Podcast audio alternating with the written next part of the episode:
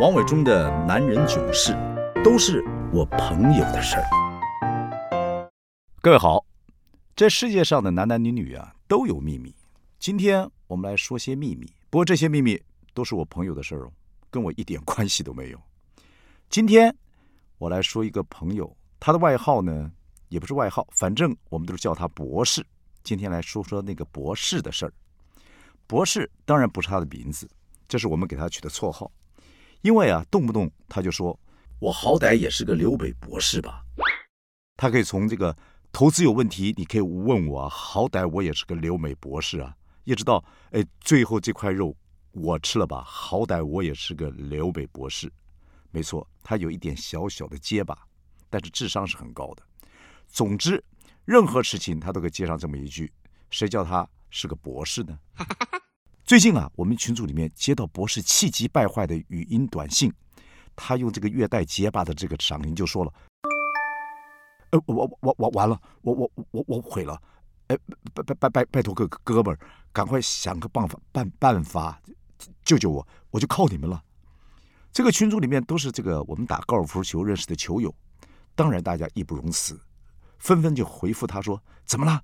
怎么了？一定帮你，哪里见哪里见。”博士就约大家在球场见面，最后留下了一句：“网络不能说，见面再聊啊。”然后就销声匿迹了，不再回应。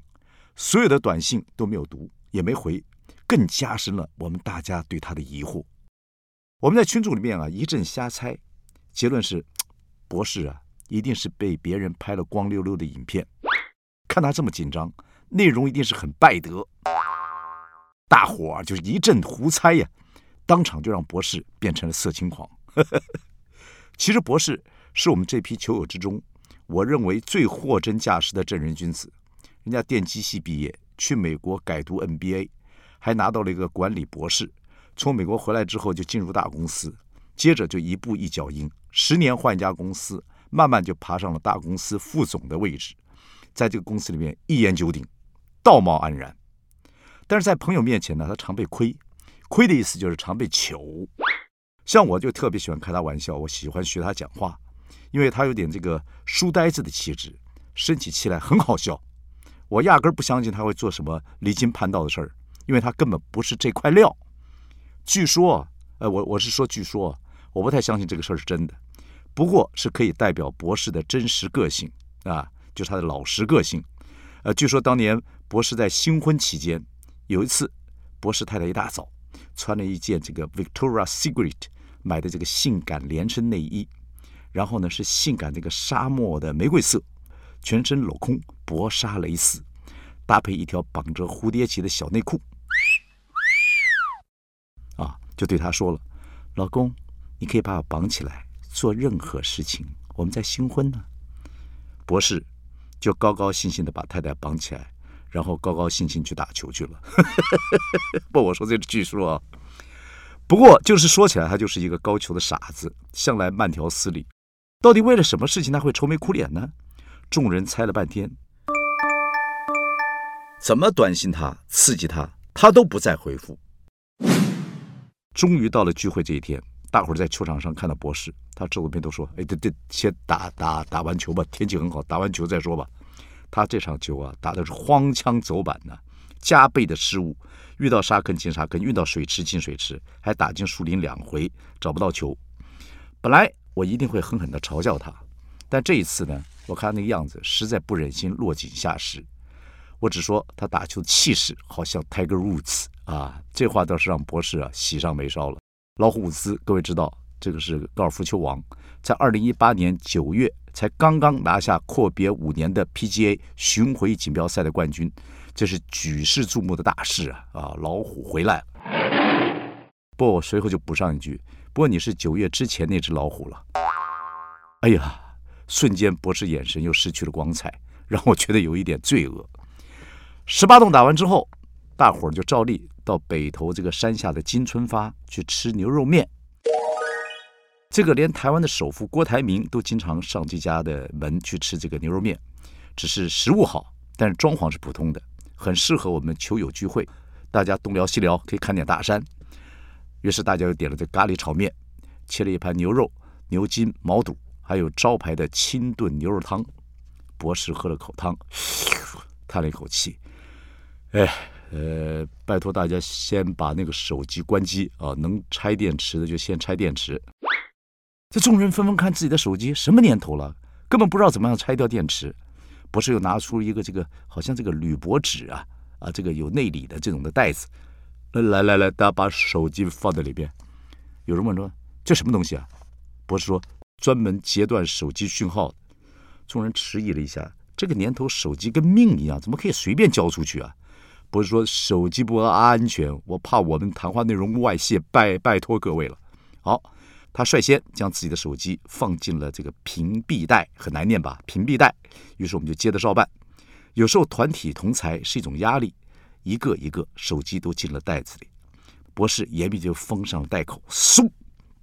这时候我说了，好了，啊，一切就位。到底怎么了？你神秘兮兮的。好，我现在也不要学他结巴，为我们叙去叙述顺畅一点啊。好，我们就这样。他看看左右，小陈说：“哎，有一天呢，我忽然接到一个短信啊，上面写的很奇怪的事情，看了我很不安心啊。我就问了，到底写了什么？这应该就像诈骗电话啊，乱枪打鸟的，不要在乎啊。博士就说：没没那么简单哦，因为他写了别人不可能知道，只有我知道的秘密，你就不要问了。博士又说，这短信里还说。”如果不想让我的亲友都知道这些事情，我就要付他五十个比特币。然后，然后这短信上还附了账户。开公司的小葛就追问他：“比特币我还没用过啊，五十个多少钱？”博士说：“我也是后来查的，一个两万四，五十个要一百二十万人民币啊。”小葛说：“这么贵呀？”博士说：“最近还叠价，之前呃一个就要两万美金啊。”我们忍不住就追问了：“你到底做了什么事情啊？能够勒索你这么多钱？”他说：“哎哎哎呀，这不是重点了，我是很担心他怎么知道这些事儿了。这种避而不谈的态度最起人疑窦了。我想，博士，一个大公司的高层主管，到底做了什么事情能让人抓到他的小辫子，而且是在他电脑里面的事情？”小葛说：“我们猜你应该是被别人家仙人跳了，拍照了吧？”另一个做广告的朋友接着说：“哎呀，我真没想到，博士你，你你这就见外了，你有需要。”我可以找一些人呢，找一些朋友帮你忙啊。哎，有些这个朋友不能乱找啊，我认识啊。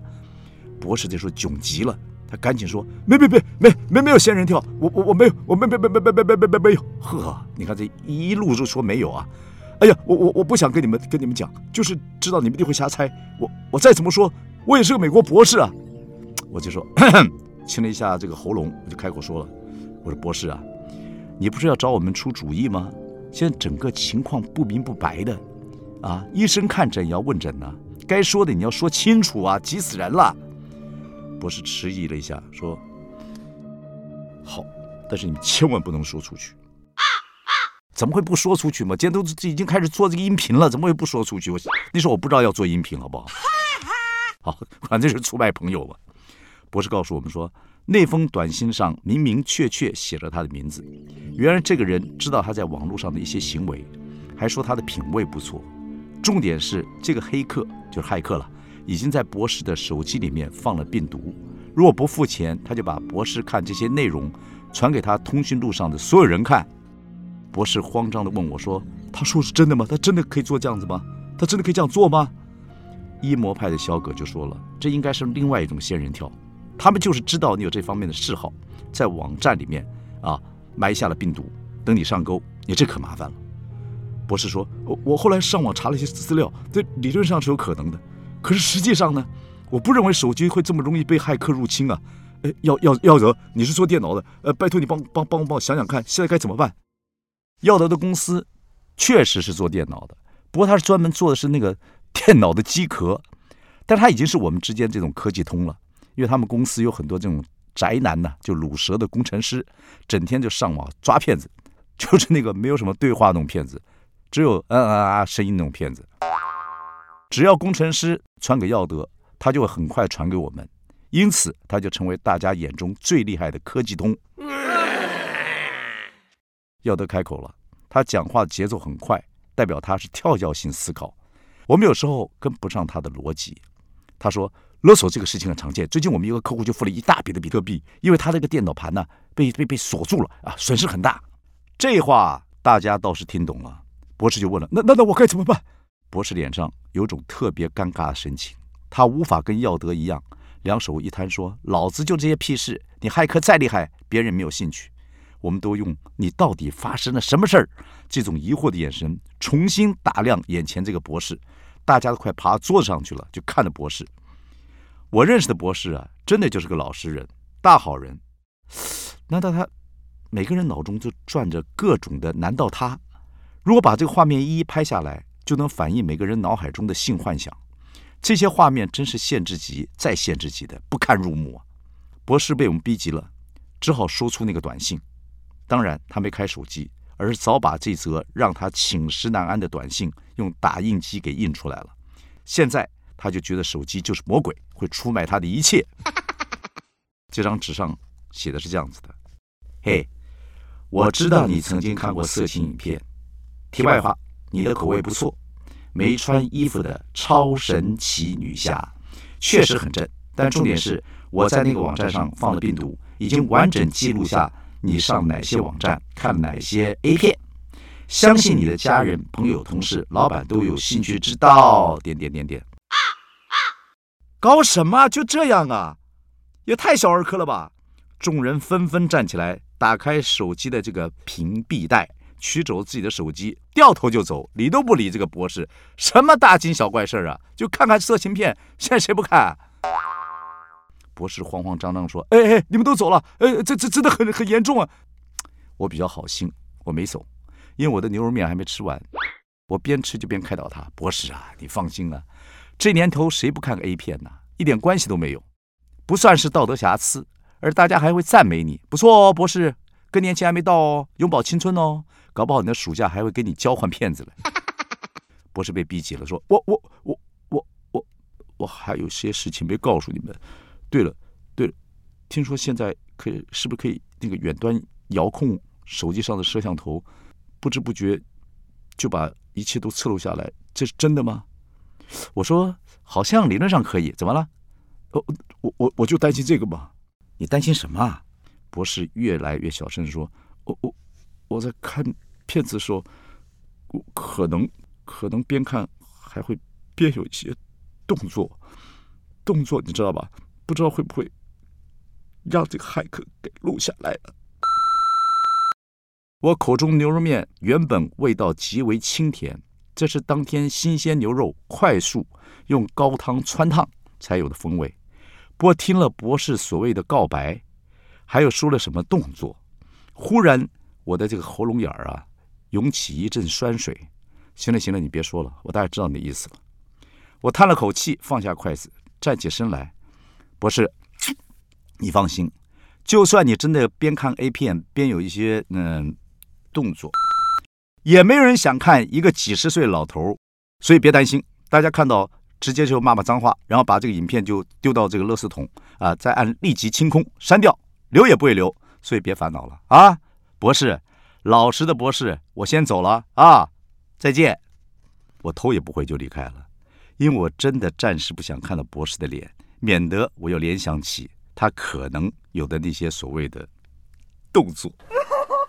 哎呦，这些事都不是我的事儿，都是我那个朋友那个老师博士的事儿。哎呦，我的天哪，什么事儿啊？